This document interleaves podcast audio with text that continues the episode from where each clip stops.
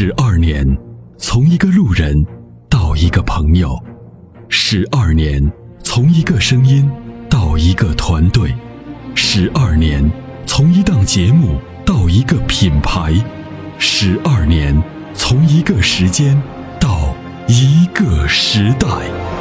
参谋长说：“车十二年，十二年的坚守，十二年的陪伴，积累、超越、突破、实现。十二年，感谢有你一路相伴。十二年，不惧不退，携手并肩，初心不改，砥砺前行。参谋长说：“车，再出发。”再出发。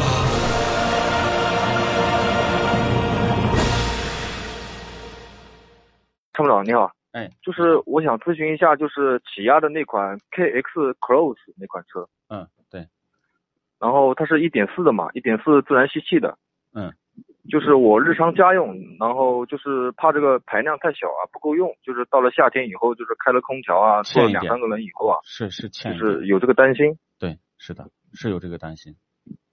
是是排量有点小了，对吧就？韩国车有个特点，就是空载你开着没问题，一满载这个动力马上就下降的衰减的很快。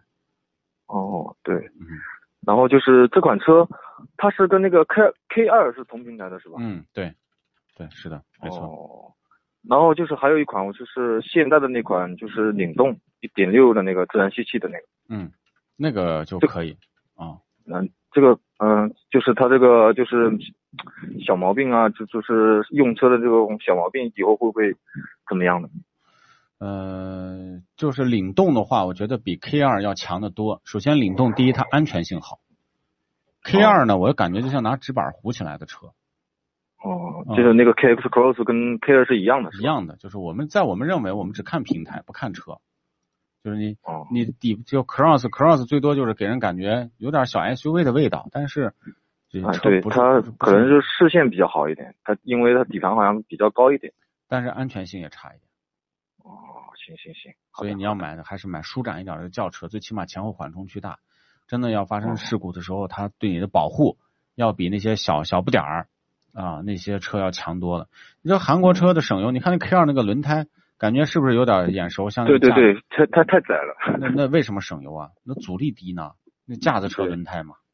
对对对，对不对就是我也我也考虑到，就是一点四的话，就是基本上就是家用，但是偶尔也会跑一次高速的话，就是肯定会，那一点四的它这个动力就有点小了，嗯嗯嗯。它转速上来以后可能就会比较耗油了，对吧？那当然了，还有一个就是在高速区域啊，这个中高速区域，它开起来的风噪啊、稳定性都很一般，就是抬升性很明显，因为它的底盘升高了。这种车呢，都是针对中国市场的需求做出的改进，它不是原厂这个进行一个呃设计的，它都是改的。这种手段呢，在比如说景逸啊，它出个叉三叉五，就原来在景逸哎那个那个旅行车上把底盘升高了，加个高弹簧。重新加个这个粗的轮眉，感觉像一个越野车，实际上它就是轿车，它安全性很差的。哦，就是您还是推荐那个领动是吧？嗯，对。好好的好的好的，谢谢啊，哎，没事儿，嗯，好，再见。好，谢谢谢谢参谋长，哎感谢您的参与，好好再见，再见啊。它是积碳的杀手，积碳是发动机的杀手。